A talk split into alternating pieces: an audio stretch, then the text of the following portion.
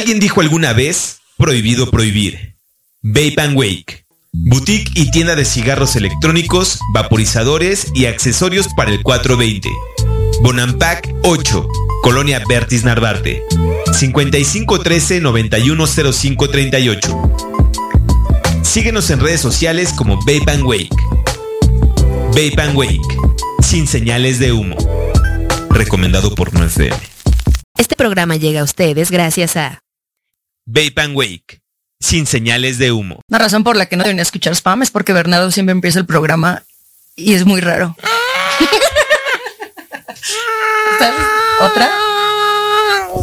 Ok, otra razón por la que no deberían escuchar spam es porque nunca seguimos la escaleta y porque no existe una escaleta. Y otra razón por la que no deberían escuchar spam es porque es demasiado auténtico para su propia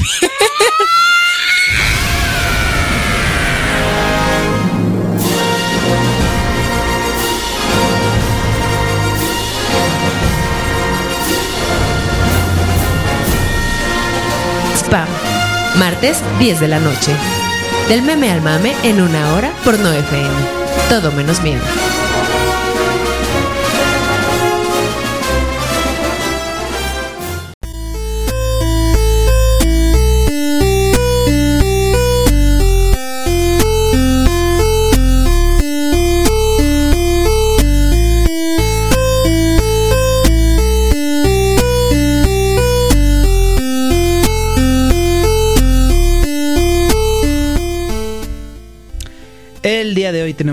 Experta en películas de Disney para discutir quiénes son las cinco mejores princesas Disney. Las y más sumisas las más sumisas. y las que más encajan en, en los paradigmas de, hace- de atrás, de antaño.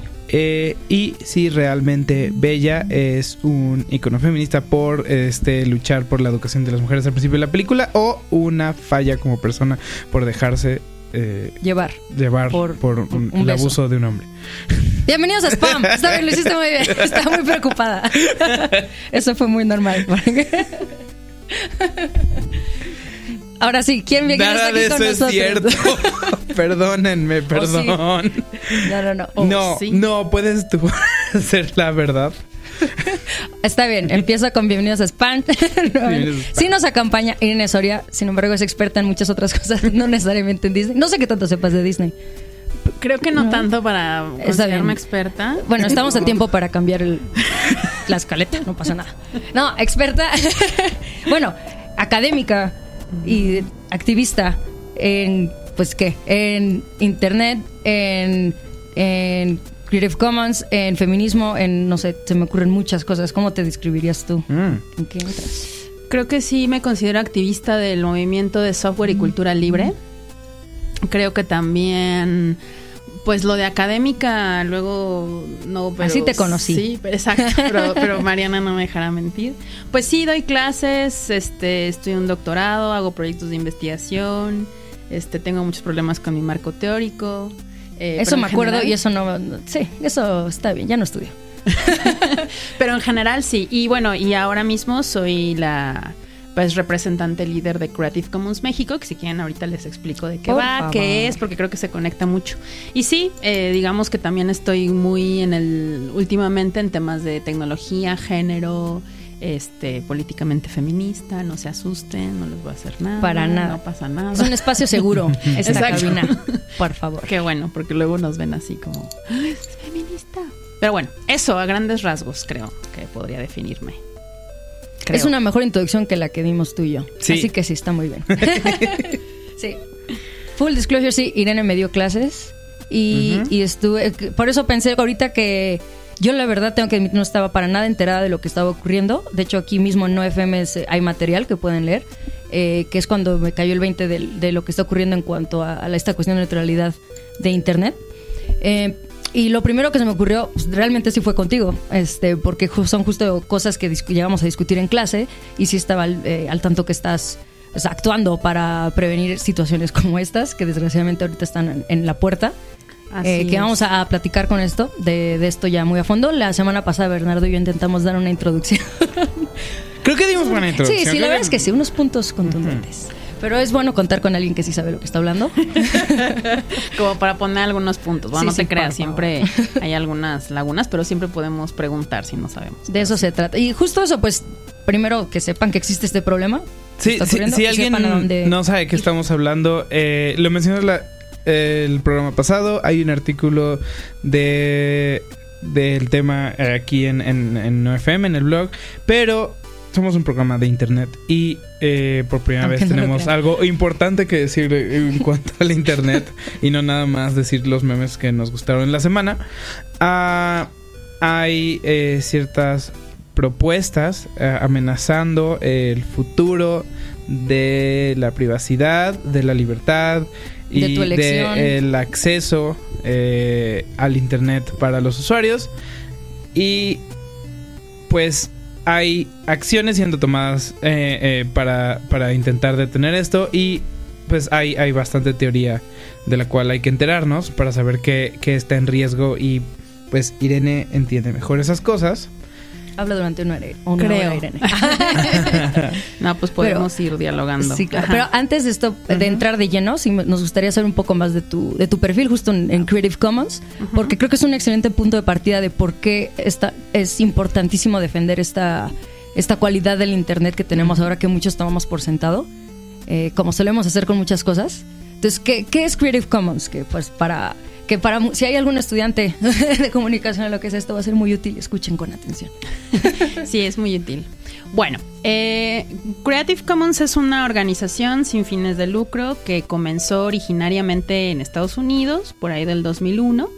Fue, digamos, eh, pues comenzado o, o- o fundado por un abogado, fíjate curiosamente, que se llama Lawrence Lessig, que empezó a reflexionar justo las problemáticas que comenzaban a existir pues con la con el con el medio no con este que es- ese nuevo medio que ya no era tan nuevo en los 2000 pero que eh, pues ya estaba develando eh, tanto problemáticas como virtudes maravillosas que son las que vemos ahora como poder compartir este películas videos audios textos no Pero eh, los grandes corporativos empezaron a dar cuenta de las problemáticas que esto podía traerle a sus intereses y pues empezaron a bloquear la cultura, eh, poniendo en entredicho eh, un derecho de autor demasiado recalcitrante, demasiado restrictivo, digamos, ¿no? Entonces, Lawrence Lessig y algunos otros abogados se dan cuenta de eso y dicen, hey, aquí puede haber un problema, ¿no? Tomando en cuenta otras, digamos, otras posturas previas, como el movimiento del software libre y demás. Entonces dijeron, esto se va a poner complicado y puede que esto, en lugar de ayudar a la creatividad, va a cerrarla. Entonces creemos una organización que se llame Creative Commons o bienes, eh, bueno, eh, comunes digitales o, bueno, en realidad Creative Commons se definiría como comunes creativos, ¿no? Sí. ¿Es exclusivo a Internet? No, No, ¿verdad? no, es exclusivo Mm, de ok. Internet. Digamos que ahí empezó como un poco el, el chisme, pero no es exclusivo. Pero bueno, a grandes rasgos lo que hace Creative Commons es eh, fomentar el intercambio de cultura a través de unas licencias que se llaman licencias Creative Commons. O sea, el, el punto es la originalidad en las repeticiones de los nombres. Pero digamos que su, su, su objetivo principal es promover un licenciamiento permisivo. Es decir, en lugar de todos los derechos reservados del copyright que conocemos, que sean algunos derechos reservados. O sea, que tú como artista puedas permitir que otras personas usen esa obra con, si, me explico, con permiso. O sea, no es restrictivo. ¿Cuál es el...? eh, estaba leyendo eh, una, una descripción de Creative Commons y algo, algo que, que me causa... ¿Cuál es el peso como legal de estas licencias? O sea, ¿cómo, cómo logran que tengan una validez eh, Ante el resto del mundo. Ante el Ajá. resto, en el ejercicio. Sí. Sí, mira, en realidad en- en- en- nos damos cuenta que en la práctica se usa más de lo que creemos, ¿no? Y lo primero que nos dicen es, es que Creative Commons no está escrito en la ley mexicana, ¿no? Entonces nosotros decimos, pues no, pero sí. Porque en realidad la ley de derechos de autor también es, estipula en su artículo, si no mal recuerdo, el artículo 30, ahí mis abogados si están escuchando algo de Creative. Commons pueden Fact check en los comentarios. Exacto, sí, estoy equivocándome en el artículo. Pero en realidad, cuando tú haces una sesión de derechos, se hace un escrito. O sea, literalmente tú escribes un contrato, ¿no? Eh, Eso pasa en cualquier sesión que hagas. Ahí se estipula lo que quieres hacer o no con la obra y tal. Entonces ahí es donde está justamente la- la- el marco legal y las cosas que tú puedes o no hacer. Entonces ahí es donde podemos entrar nosotros y donde ya hemos entrado, ¿no? En algunos espacios, como empezar a poner esos pequeños, esa- esa- esas, esas puntos sobre las IES y que en la práctica ya se usa. Por ejemplo, la UNAM, o sea, muchos espacios ya tienen en sus libros, eh, esto se puede reproducir siempre y cuando no tenga fines de lucro, bla, bla, bla. Bueno, eso que está escrito ahí, en realidad las licencias Creative Commons lo que hace es homologarlas. Y ya se utiliza mucho en, en muchos países. Que hay una tremenda flexibilidad, ¿no? También de, o sea, porque existe una combinación de licencias. Son que seis. Acomoda. ajá. Tú puedes elegir la que quieras. Pero entonces justo un poco para, para que es la gran pregunta como de, bueno, sí están muy chidas tus licencias y sí me pueden permitir, pero pero sí tienen lic- sí tienen eh, espacio jurídico, vamos, sí sí funcionan con la ley mexicana. La respuesta es sí, pero hay que hay Pero que, regístralo. hay que pelearlo, o sea, es decir, hay que ¿cómo explicarlo? Hay que un abogado te va a decir que no. Personas abogadas, por favor, ampliémonos, ¿no? Pero un abogado de entrada te va a decir que no, ¿no? O sea, pero justamente lo que queremos es decir, no, sí. ¿No? Es llamar a más abogados y decir, mira, sí se puede por esto, por esto y por esto, y los argumentos, porque no estamos en contra del derecho a autor, lo criticamos como está hoy, ¿no? Pero no nos oponemos a que haya un, obviamente, un, un, eh, reconocimiento del autor cuando eso es lo que, lo que esa- ese autor o esa autora quiere. ¿Sí? Lo que estamos, lo que estamos poniendo en entredicho es que se haga lo que el autor quiere, que también sea su derecho a que use su obra.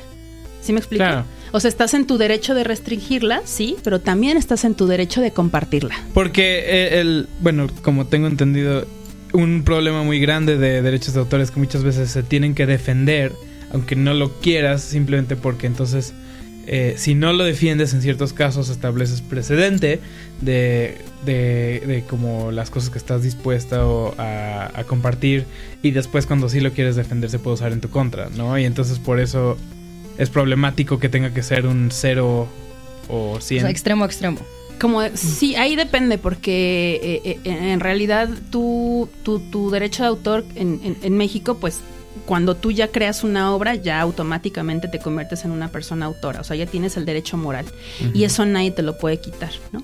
Lo que cedes es el derecho patrimonial.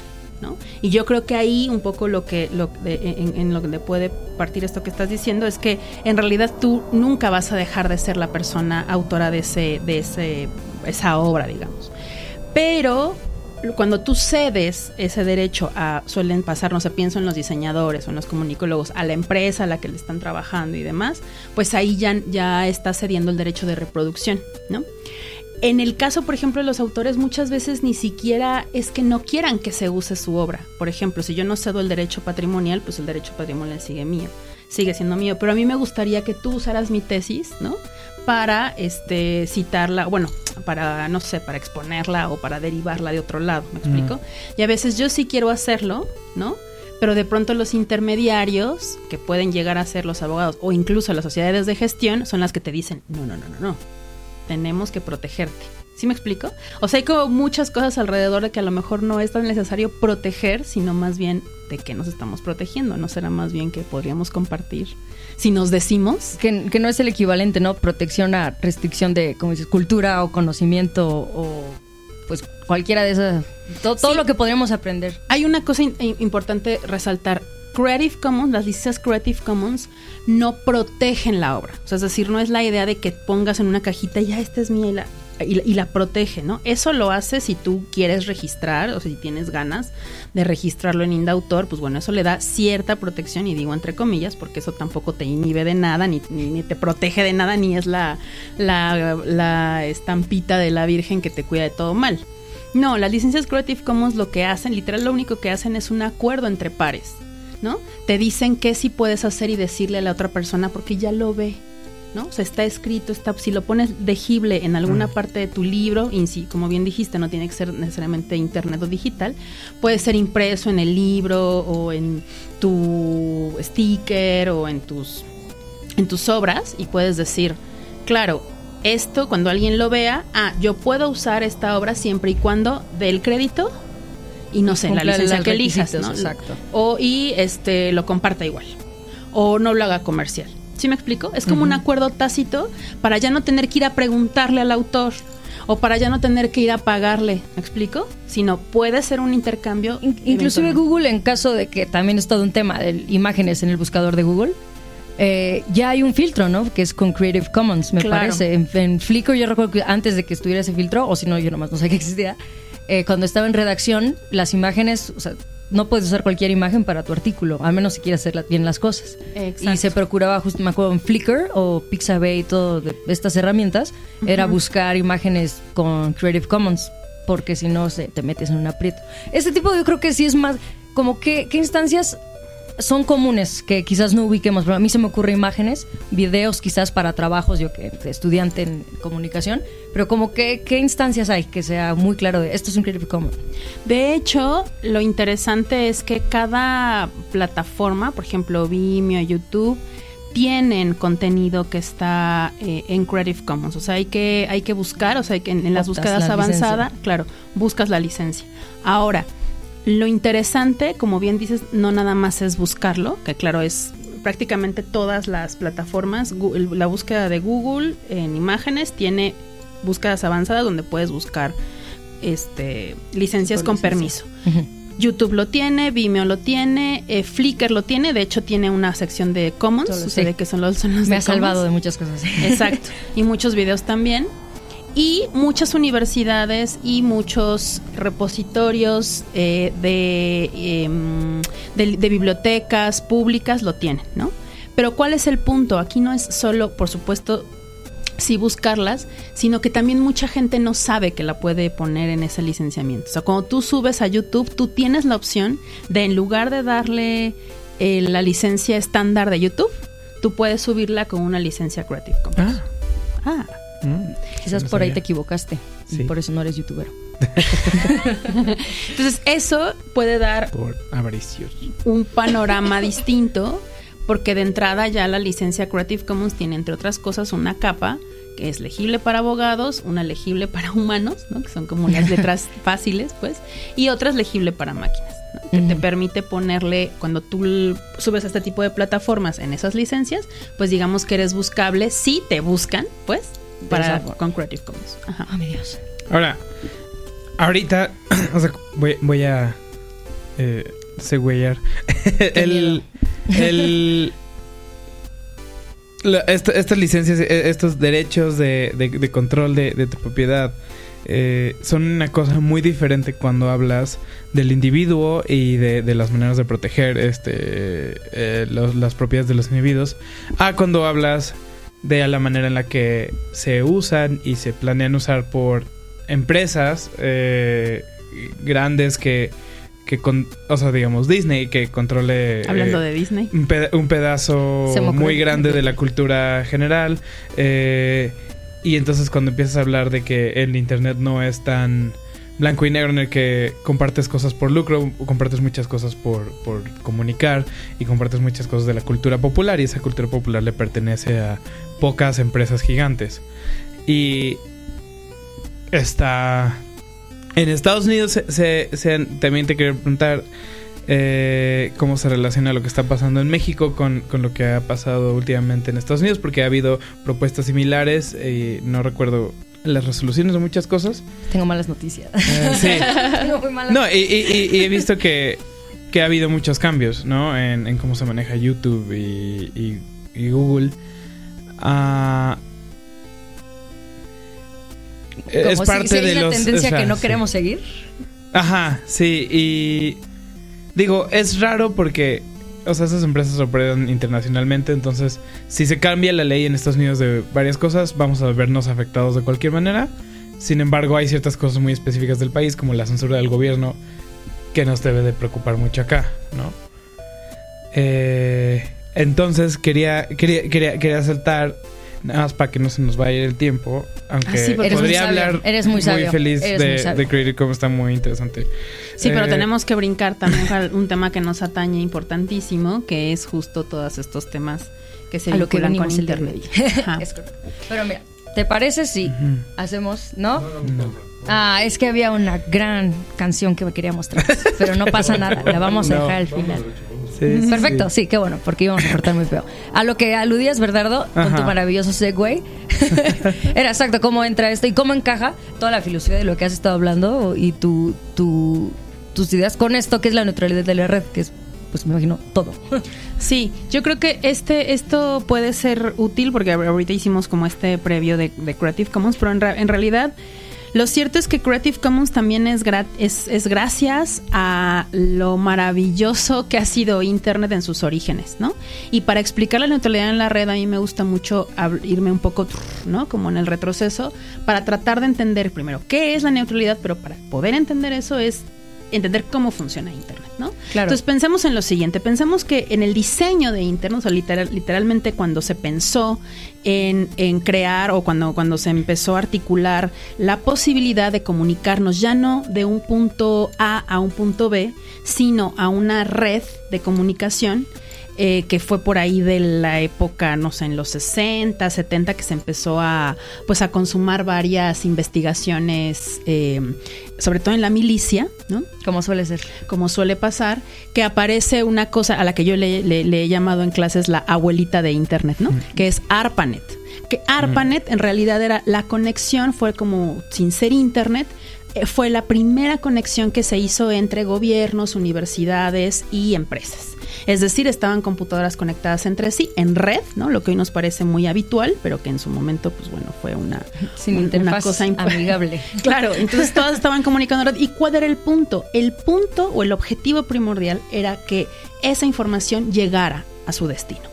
No importara qué pasara, no importaba si un nodo desaparecía, si de pronto se ven contextos de guerra, etcétera. Entonces, si de pronto una computadora o un nodo desaparecía, la información tenía que seguir pasando. ¿Qué es lo que sucede? Descentralizar la información, ¿no? Que no esté en un solo lugar y de ahí lo chupemos, sino que la información esté en, dis- en distintos sitios. Entonces aparecen los protocolos, conforme, a- conforme avanza Internet, en su diseño aparecen los protocolos, que en realidad es una forma de ponernos de acuerdo, ¿no? Para el viaje de esa información. ¿Cómo funciona el protocolo? No sé si un protocolo base, pero uno de los base que se, no me quiero poner muy técnica, Sí, yo si no sí, díganme, sí, ¿no? sí, Por ahí sigo, ¿me siguen? Muy bien. Por ahora sí. Hay un protocolo que el protocolo que a mí me gusta mucho explicar que se llama el protocolo TCP/IP, ¿no? que es Transport Control Protocol diagonal Internet Protocol. Que ustedes han escuchado la IP un montón. O sea, si yo les digo IP, saben más o menos Todos hemos googleado nuestra IP por una u otra razón. Exacto. O ver, ves cuál es tu IP, ¿no? Y tu IP en realidad es un O bloqueado número, tu IP para ver iTunes. por ejemplo, pero puedes usar Tor para que no te lo bloquee, pero esa es otra historia. No, Entonces- no quiero volver.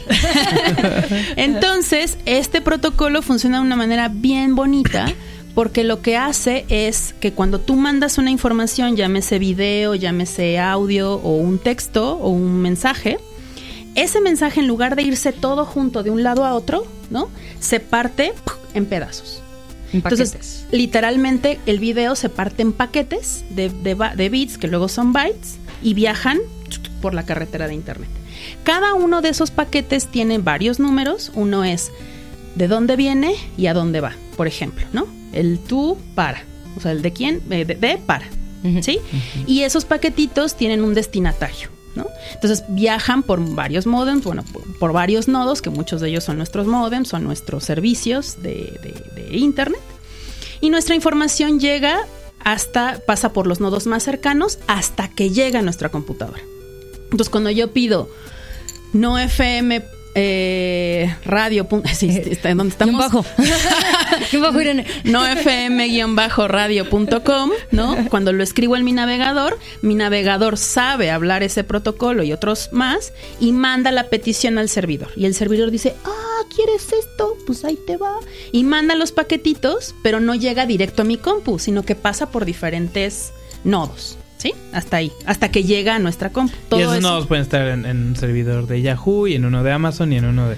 no. Incluso pueden estar eh, aquí. Mm. O sea, tú, po- o sea, podría pasar por tu router. Pues, o sea, tú eres un nodo también. Creo que estás Eso es lo interesante. Un tema muy, como un concepto que medio hablamos la, la semana pasada, Bernardo y yo, que cuando alguien dice, te pregunté, ¿qué internet tienes? Dices Telmex o lo que sea, pero o sea, Ese es un servicio. es un, pro- servicio, un proveedor, exacto. Exacto. No, ellos no generan, digamos, internet. No, que es- ellos te proveen. ¿No? Ellos te dan como el flujo, ellos te dan el servicio de la cañería del agua, ¿no? Ah, exacto. O sea, algo No así. crean el agua. Como que ellos te dan el, el chance para que puedan pasar los paquetes. Hay posibilidades de crear redes autónomas, bueno, de las cuales no vamos a hablar necesariamente ahora, pero se sepa que se puede, ¿no? O sea, que podríamos empezar a hacer eso. Ahora, frente a eso, frente a esa tecnología, digamos, frente a esa cosa técnica que permite que los paquetes pasen por diferentes nodos y que lleguen a nuestras computadoras, ¿no? Hasta ahí tenemos una cosa que, nos permite que esos paquetes sean neutrales. ¿Qué quiere decir? Que no se discriminen esos paquetes por las banderitas que traigan. ¿No? O sea, que ya, aunque la banderita diga que es video, audio, tal, ¿no? Que los proveedores de servicio no digan, este pasa, este no, este no pasa, ¿no? La problemática que está sucediendo hoy, así, digamos, ya para aterrizar, es que esa ventaja de la red, eso que está por diseño, por, digamos, como se pensó por diseño, Internet está en peligro. ¿Por qué? Porque lo que se busca es regular esa neutralidad. ¿Sí me explico? La, una también comparación que ponen muy que acabas de mencionar, que, que creo que visualmente es muy útil, que te lo ponen como carreteras. Exacto. Entonces, tu, tu película en Netflix va por esta carretera, el- la película en Hulu, que aquí no hay, pero es lo que se me ocurrió, Ajá. también va por la carretera. Y de- si de repente, en vez de que estos avancen igual, alguien dice, ¿sabes qué? Hulu no me está pagando, entonces le voy a poner unos baches. Para que no van a llegar al mismo tiempo, pero va, va a llegar. Entonces, esto es más o menos lo que vas, de priorizar, de no discriminar Exacto. y que no sepan qué es lo que estás viendo también. Porque ahí es donde vienen las problemáticas, ¿no? Exactamente. Que es priorización, censura, es un problema de privacidad y por supuesto un problema de, de transparencia, porque no sabemos cómo tanto el IFT como nuestros proveedores de servicio va a vamos, va a dar cuenta, ¿no? De lo que está haciendo con esos paquetes. No sé si me explico. O sea, Sí, sí, sí. esa metáfora es buena. O sea, esa metáfora la hemos usado porque es como, como poner a un cadenero, ¿no? Que es una de las, las- de los videos que, que, que de la campaña Salvemos Internet, que también a eso venimos a hablar. Es que de pronto se ponga un cadenero en la puerta y diga, a ver, ¿tu paquete qué eres? Tú eres de Netflix. Ah, tú eres un paquete de video. Uy, no. Ese te va a costar más para Sí. poder pasar. O tú como, ni siquiera la, bueno, que si le cobran más a la empresa, a ti te van a decir, tú Mariana, Ah, que no contratas- contrataste tu paquete premium que incluye Netflix. Híjole. Eh, exacto. Hay, hay algo, o sea, se proponen reformas, pero no entiendo, o sea, quién de, de la población civil las podría apoyar, porque muchas veces hay controversia, hay personas que, aunque no les convenga algo, se los venden de tal manera. Esto es como, o sea, como que todo en todos lados donde lo puedas leer, eh, es, es como un tema en el que sabes perfecto, o sea, lo lees y dices, ok, veo cómo esto le conviene a Facebook, porque van a poder pagar extra para que ellos sean el o a el los único- proveedores. Ajá, y, y, y cómo le conviene a, a- a un gobierno que quiera censurar ciertas cosas, pero, pero cómo, o sea, no sé si has vi- si tienes una idea cómo Si se le a vende a, la quiera. gente. Ajá. Sí, o Pues sea, quien diga, ah, en es Estados Unidos esto idea. ya ocurrió. Y lo que decía el jefe de su equivalente, el IFT, no sé si ubica seguro. La imagen de es un chavo que tiene una taza gigante de Reese's. Hab- Había memes infinitos. Que allá ya aprobaron que se descentralizara todo esto. Y lo están combatiendo a nivel estatal. Y como siempre, California está, está enfrente. Pero que lo que ellos abogan es que esto iba a traer más competencia entre empresas. Que no sé si es el enfoque que quieren dar en algún lado. Que yo no lo he escuchado aquí. Pero en Estados Unidos se marcó mucho que no, porque así te van a ofrecer mejores cosas. Que lle- llegó a pasar aquí con, con paquetes de telefonía móvil. Pero en cuanto a precios y acceso a llamadas, no en cuanto a restricciones de información. ¿No? Entonces, sí, no, yo no conozco a nadie que me diga, sí, yo quiero que me pagar más por algo que ya no, tengo. digamos que la, la, la, la, la gente a pie o los ciudadanos, obviamente este- estos temas son complejos porque yo ahorita lo expliqué muy técnico, ¿no? Pero obviamente hay que bajarlo, no, no bajarlo porque haya otro nivel, sino porque es importante explicarlo y comunicarlo de manera rápida, ¿no? Eh, efectivamente no hay una persona a pie que, que hasta ahora nos haya dicho, no, pero yo sí quiero que me cobren, ¿no? este, pero yo creo que más allá de los cobros, que yo sé que es súper importante y que es algo que nos, nos preocupa, ¿no? A mí lo que me preocupa y que siempre voy a subrayar es, es las implicaciones sociales que eso puede traer. Porque en realidad discutimos mucho esto por- y, y- y- y obviamente lo que sí nos han dicho, por ejemplo, es que la neutralidad de la red es un mito. ¿no? Y entiendo por qué lo dicen, ¿no? Porque la banda dice, güey, es que, perdón por el güey. No, a ver, por favor. Es lo, más, Esto es no lo es- mejor comportados que hemos estado en mucho tiempo. millennial. Literal. Li- Es que he estado en, mira, me tengo que, que, que están que tantos medios que ya, ahora no pasa lo nada. Entonces, mira, lo que sucede es que efectivamente, o sea, si lo vemos desde ese punto de vista, pues sí, ya pasa hoy, ¿no? Que se prioriza, por ejemplo, WhatsApp o Facebook, porque este, si no tienes datos o lo que sea, esos son gratis, ¿no? Entonces, claro, cuando hablamos de, de neutralidad en la red y nos vamos a los recovecos, pues entonces también hay que decir, bueno, pues entonces no priorices WhatsApp o no porque son paquetes de una empresa particular que pasan por un servidor, etcétera, ¿no? Sin embargo, más allá de, de eso o de, o de los costos o los cobros que puedan llegar a pasar, el problema de poner en escrito, en un anteproyecto de ley y que esté en un... em, pues sí, o sea, que esté literalmente en la ley, abre un montón de posibilidades para que la, ven- la gente, literal, en mi término que me encanta académico, se agandalle. ¿No? Porque al final de cuentas, quien escribe las leyes o hacia dónde escriben las leyes muchas veces se hacen desde el poder, o la gran mayoría. ¿Qué es lo que siempre pa- cuando ¿quiere- hay un cambio así? ah, ah, Perdón. perdón, que min- las minorías, ya sea en, cual- en cualquier sentido, seguirán siendo las más afectadas. Completamente. Y- y Hacia ahí porque voy. al, al final los que siempre dictan y controlan son las mismas personas con el mismo paradigma, digamos, las mismas características. Y pues, como es el, el clásico de no de la historia, lo escribe quien ganó. Sí, ganó. porque, porque el que ganó es el que tenía el dinero, el que tenía tanto. O sea, ¿con, ¿por qué no recordamos tantos, digamos, inventos en México o de mujeres o de todo? Y eso, o sea, que se borre de internet o que no tengas acceso a información en internet, claro, te va a afectar a- especialmente a ciertos sectores. Continúa, Bernardo.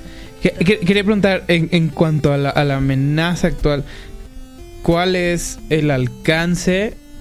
O sea, ahorita está en consulta.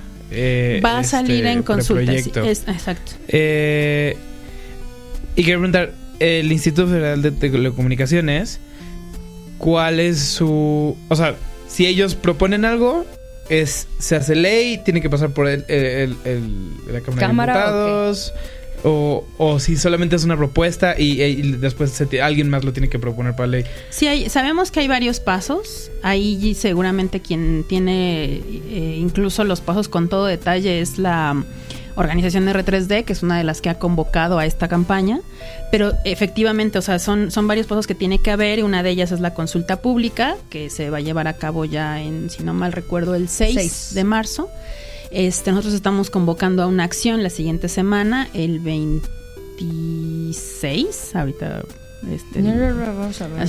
Cuando dices nosotros es R3D, o sea, Eh, la, el- la O sea, campaña, la digamos, campaña la coalición. Sí. Miércoles 26. La cual es, es miércoles, sí. La coalición Salvemos Internet. Eh, pero la, la consulta pública que luego, eh, pues justamente eh, busca que se consulte, que es un poco lo que decimos, es que los derechos no deben estar a consulta, eh, este anteproyecto para los lineamientos de la gestión y administración de red. Y efectivamente lo que puede pasar es que si se hace una consulta, si se llega a la determinación de que es favorable, pues entonces ya pasa como un proyecto de ley, ¿no? Mm. que todavía tiene como ciertos pasos, pero que la idea es que no dejemos que pase. Sí, a mí lo allá. increíble que mencionaste, Bernardo, era que esta, esta instrucción de que se, se establecieran leyes que nos protegieran, que esto claramente no es el caso, se, era para el 2014. Estamos Es ya que estaba, 2020. Entonces mi pregunta es, o no entienden que no sé cuál es peor, o no entienden nada, o claramente quieren favorecer a alguien, ¿no? Que, que sí da...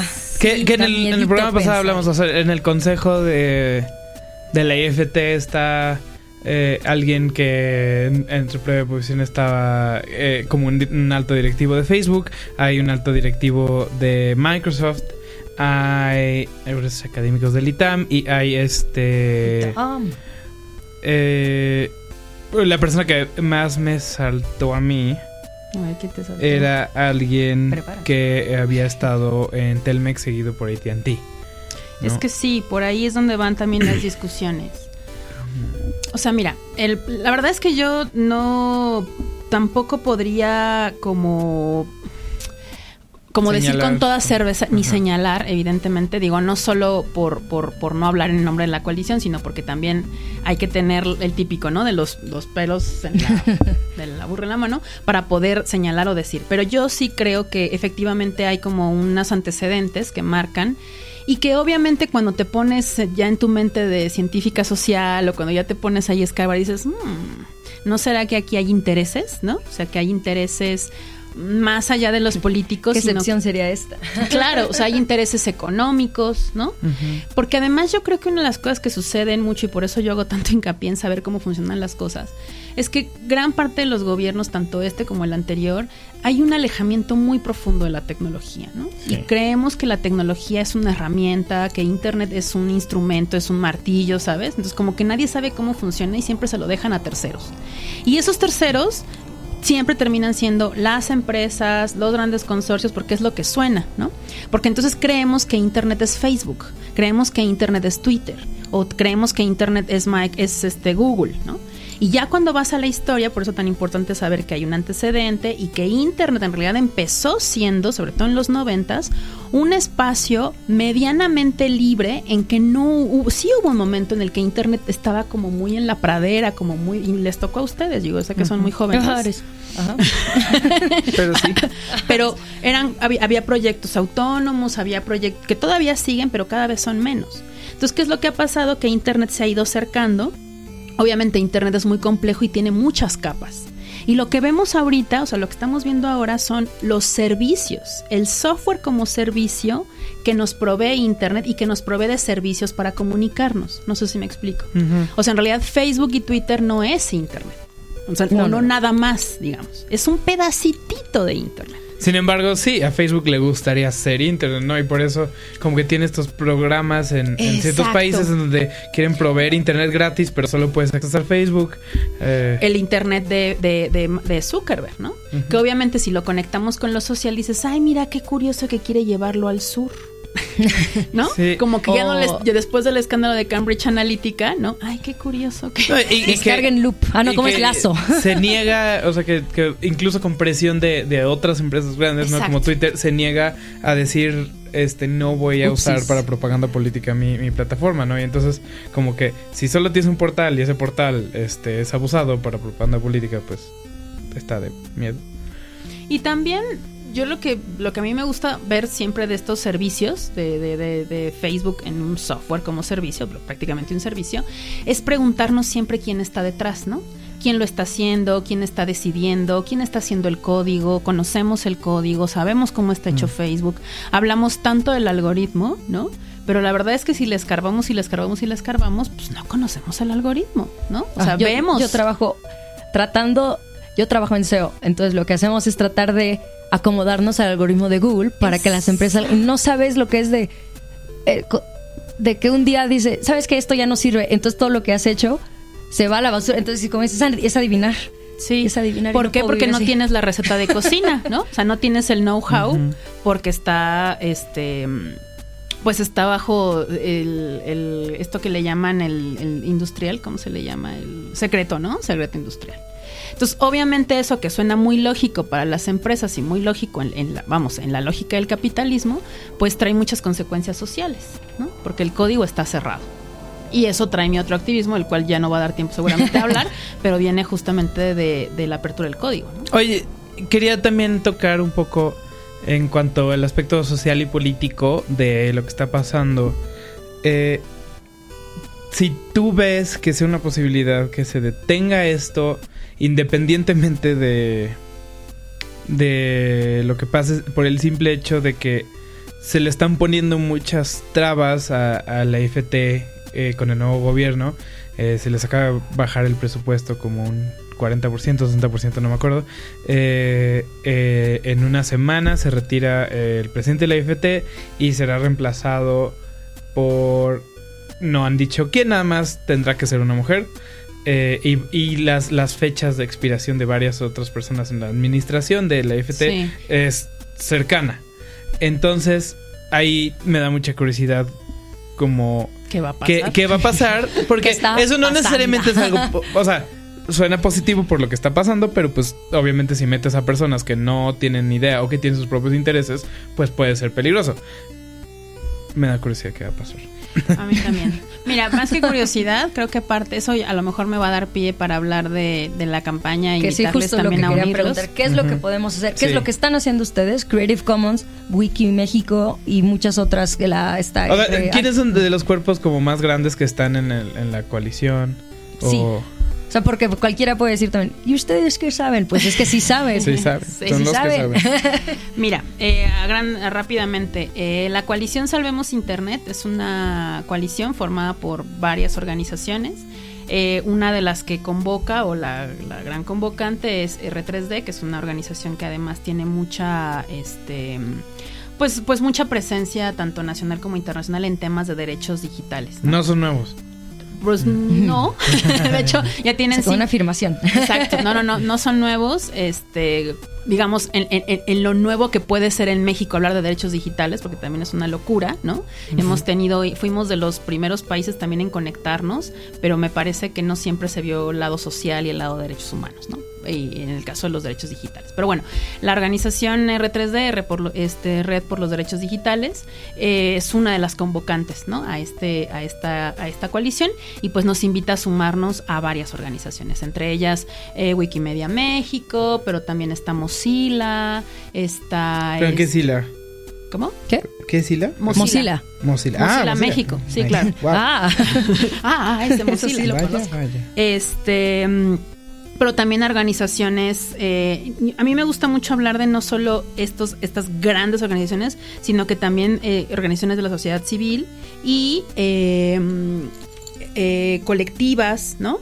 como colectivas este también ampliamente feministas como luchadoras este también está Tierra Común que es un espacio una colectiva que que, que, que pondera justo la libertad en servidores y en una serie de cosas más entonces estoy justamente abriendo ahora la página porque lo podríamos ver todo en, en este momento y todas la página es salvemos internet punto MX. Punto MX y en la parte de participa están todas las organizaciones que están y son varias. Y eso no quiere decir que no se puedan unir de manera individual.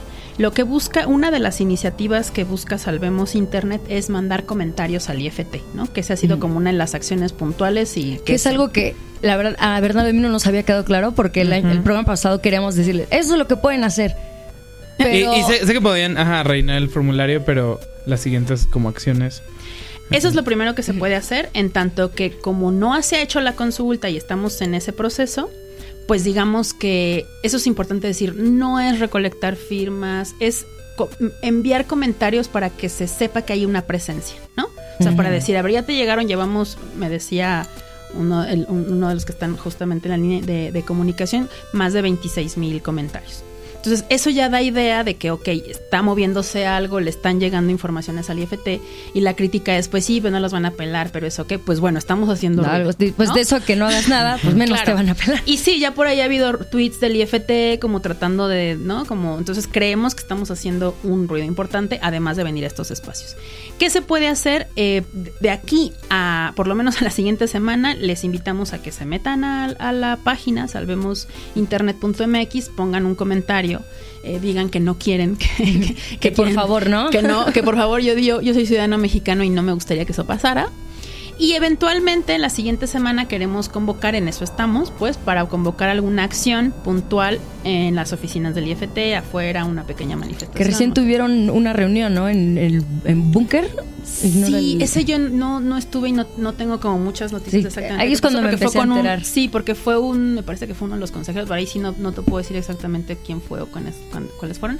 Pero hay eh, muchas organizaciones detrás, como Artículo 19, este, Access Now, también la, la Asociación Mexicana de Investigadores de la Comunicación, colectivas también como insubordinadas, como luchadoras, data cívica, derechos digitales. O sea, hay organizaciones incluso bastante fuertes de derechos digitales que están en toda, en toda América Latina, el poder del consumidor, pero también eh, pues proyectos independientes como Laboratorio de Interconectividades. Estoy viendo todas las que están. La lista. Sí, es una lista muy grande, Sí, es una lista grande, sí. Y además creo que viene bastante bien explicado porque esa fue nuestra fuente primaria. Qué bueno, qué bueno. Social TIC, por supuesto. Y, y sí, este, o sea, si quieren entrar a, a- a, eh, a educarse un poco, y no porque seamos tontos, sino porque no sabemos, o sea, yo no sabía que esto estaba pasando. Claro, porque te digo, es un tema complicado también. Que luego nos da flojera y luego nos, ah, ya no tengo, tengo Netflix lento, que es como lo que más, quizás, lo primero que viene a la mente, no necesariamente la repercusión social más, más impactante, pero como que con eso es lo que se mueve la gente generalmente, ¿no? Que a mí cómo me va Sí. a afectar. Claro, y además pensémoslo, insisto, yo sé que nos da, eh, lo primero que pensamos es en esto, en nuestros eh, contenidos, en, en la forma en la que nos pueden cobrar y, y que eso es una parte importante para, para, para la sociedad, pero yo haría el hincapié justo en cómo nos puede afectar de manera personal, incluso en nuestra libertad de expresión, en la censura. O sea, imagínate que tú estás en una manifestación, estás en una marcha y quieres subir un video de una negligencia, una intransigencia de un policía con una morra en la marcha del próximo 8M, ¿no? Bueno, pues a lo mejor tú, si, si, si la neutralidad de la red se... se, se Se se, se, se- se- bueno. sí, se rompe o se o, o, vamos se, mm, estoy buscando la palabra precisa que se me está yendo pero bueno Es destruida. si, si cerramos eh, esa neutralidad y si se, claro, si se, si se pone una ley que la regule, es la palabra, ¿no? Eventualmente tú no vas a poder subir ese video, o sea, sí puede pasar, ¿no?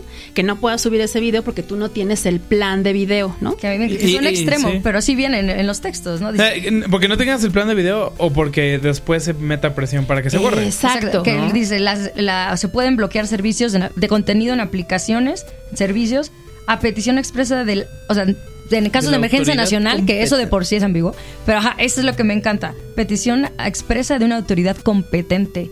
Que eso, o sea, ¿Quién sea? más claro, sí podrían ser más claros. Definit- Y luego para irnos a extremos, que también nos funciona perfecto para, para ejemplificar, China creo que es como el, el, el go-to, ¿no? O sea, Sí. allá no puedes entrar a Facebook, no puedes entrar a Twitter, que porque tienen listas tal cual. No puedes entrar a estos sitios. Si yo quiero buscar justo, ¿qué pasó en la manifestación feminista? Pues bu- busco en Google manifestación, manifestación feminista, me va a bloquear de me va a bloquear de Google y yo no sabía esto de lo que estaba leyendo al menos. Te bloquea de incluso del buscador, o sea, no solo no te aparecen resultados, te bloquea y dices, te portaste mal, no busques. Sí, imagínate que al Sí. final de lo que pasa en China es que tienes eh, todos esos paquetes de los que hablamos llegan a Son identificados. Claro, porque llegan a un, a un embudo, ¿no? Y ese embudo por ahí tienen que pasar los paquetes y ahí entonces la banda o el gobierno lo revisa y dice, este no, este sí, este no, este sí, que justamente es lo que permite que se conecte con el resto del mundo. Sí, que están hay, hay esos niveles monitoreando sea, constantemente. Exacto. O sea, es- por eso es que es importante eh, conocer que el, que, el, que el diseño de Internet fue justo para descentralizar. O sea, fue pensado justo para la descentralización de la información. No, sigue siendo nuestra herramienta más fuerte, ¿no? Como para mantener la libertad de información. Claro, No, y pues es- todos los movimientos que se han generado, desde marchas feministas a, a, pues, lo- to- cualquier país que se haya manifestado en un sinfín de, de, de temas. Se dio la primavera árabe, ¿no? Todo esto fue por información que se obtuvo en Internet, y permite la entrada de medios independientes, que obviamente también que permite competencia de cierta forma, de ¿no? cier- sí, de cierta forma. Y también, bueno, por por supuesto muy criticable porque también, a pesar de ello, pues sabemos que sigue habiendo consorcios, empresas que dominan gran parte de, de- de la infraestructura de Internet, ¿no?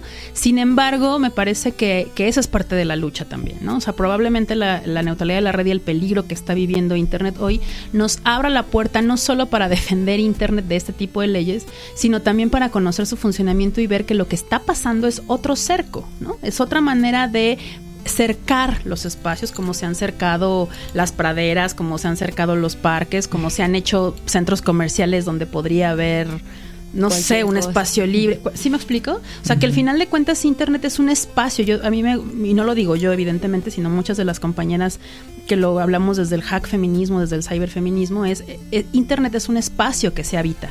¿No? No es una herramienta, no es un martillo que se usa para comunicar. Además de eso, o sea, además de ser una herramienta súper útil, es un espacio que construimos. Porque ustedes, en este instante, nosotros, nosotras, estamos generando contenido para... eh, Imagínense que no lo pueden ver. Exacto. ¡No! En este momento estamos generando un contenido que está construyendo Internet. ¿No? O sea, que está construyendo, estamos siendo creadores de contenido. Entonces, la neutralidad de la red, si la, si, si, si, si se quita la posibilidad de la neutralidad en la red o se regula, estamos perdiendo la posibilidad de horizontalidad. ¿No? Que de por sí ya ahorita está muy, muy, muy este, en entredicho por las empresas de las que hemos hablado, pero nos quita la posibilidad de que estos paquetes sean de alguna u otra manera horizontales. Y eso conéctenlo con la parte social favorita, conéctenlo con su texto de Foucault favorito, o conéctenlo con, ¿no? Con las posibilidades de las relaciones de poder. Y entonces ahí es donde está el problema, que a mí es donde me gusta subrayar siempre el contenido social, que es donde nos afecta, porque sabes que nos va a afectar más a nosotras. O sea, Como, los- sí, a- como suele ser. Sí, sí, como suele ser, ¿a qué? A las personas del sur, a las personas que no pueden pagar este un, un- servicio de internet a Bueno, las- elegir. y que no pueden elegir. Exactamente. Primero que, que, que puedan tener conexión, pero incluso yo diría que también a las personas que no se conectan. O sea, internet también es un- una forma en la que se sustraen muchos, muchos este, recursos naturales, ¿no? Entonces yo creo que hay muchos digamos, eh, actores y un montón de cosas que se tienen que revisar en redes y que, y que pues hacen que Internet sea mucho más complejo, ¿no? ¿Y qué recomiendas para, aparte de, obviamente, salvemosinternet.mx otra vez para que dejen el comentario y podamos des- dar seguimiento a esto? Pero ¿qué, ¿qué fuentes hay para que nos eduquemos al respecto? O sea, para nosotros los dummies. Bueno, mira, salvemos internet.mx sería por, un- por lo menos en este tema sería un primer, un primer bastión, ¿no? Eh, también eh, Derechos Digitales ha estado haciendo artículos bastante eh, buenos que, que no solamente lo explican, sino que ponen el dedo en la llaga en temas de censura y de privacidad.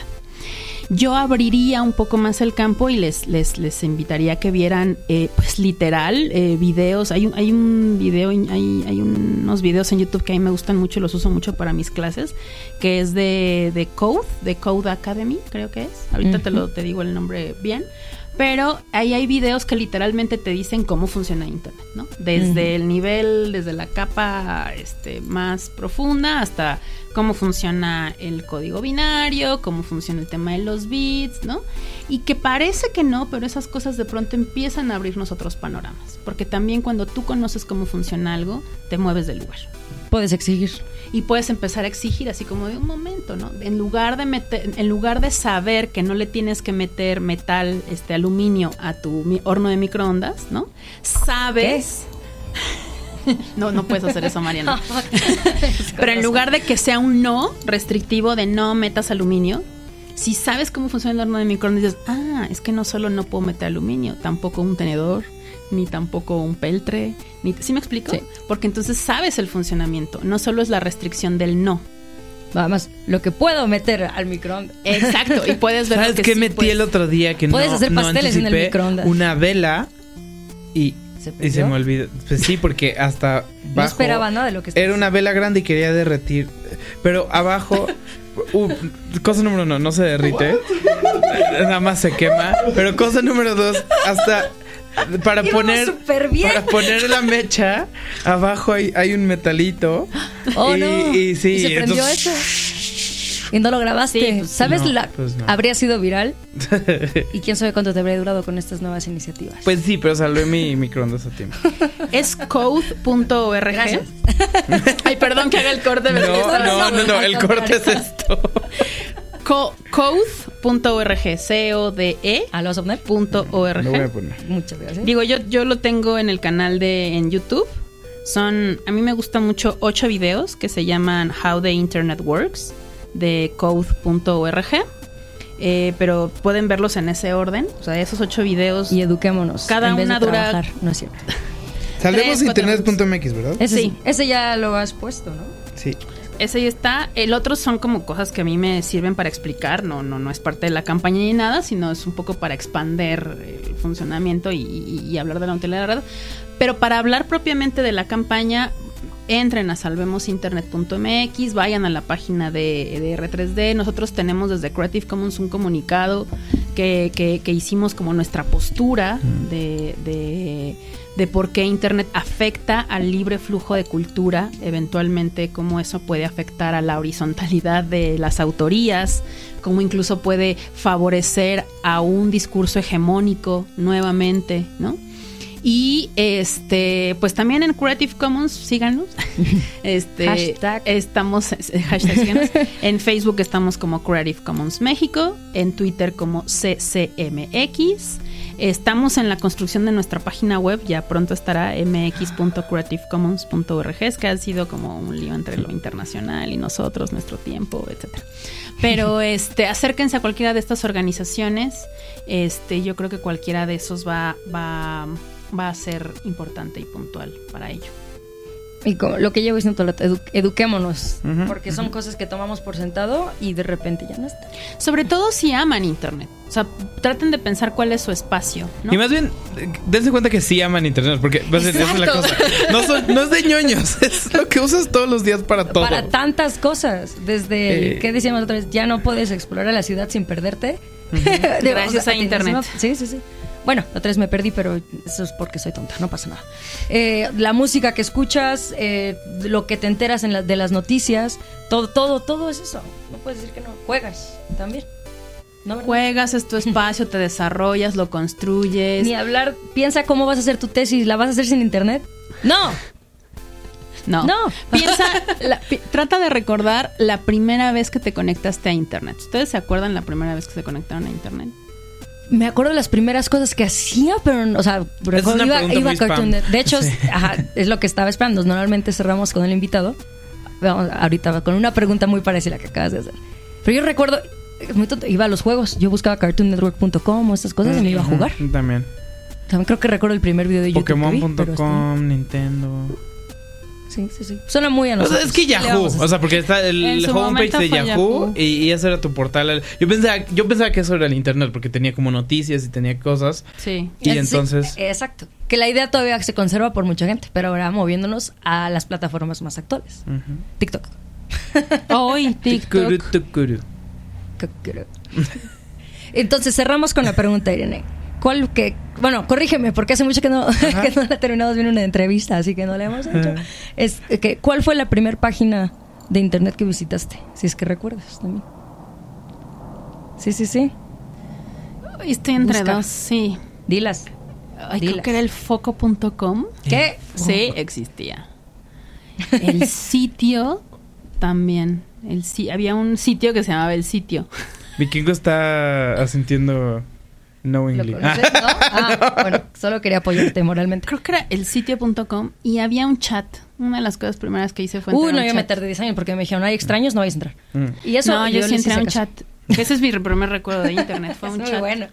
Y con eso cerramos, amigos. Pero recuerden, salvemos internet.mx y Creative Commons México. Todo, todo está en internet. Todo está Y no, interesante. es que no sé qué canción. Muchísimas gracias, Irene. Estuvo súper iluminador.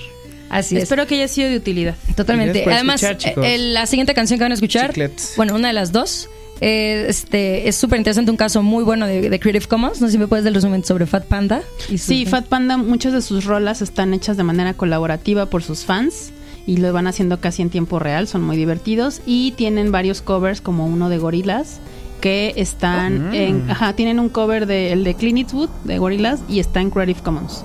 Y Ahí está. eso hacen, así preguntan, entre que piden perdón y piden permiso, ¿no? Pero es súper Que es lo peor interesante. que puede, millonaria. y también al final, Antipatriarca de Ana Tijoux. De Anita Tijoux por los tiempos en los Por lo que dice, muy ad hoc, no vamos a entrar más. Sí. But go fuck yourselves. No sean nietos y quémense. Bye. Adiós.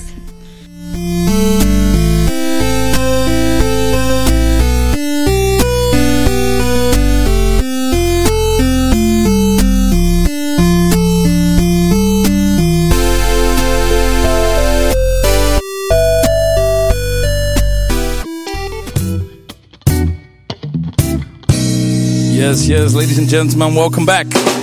My name is Jelly. We are Fat Panda. You're watching the comment sessions. Every Sunday at 5 p.m., we give birth to a brand new gem of which you can write the lyrics by commenting below our videos. So you do the lyrics, we do the rest. Let's go. I said it first. Where are all my likes? I said it first.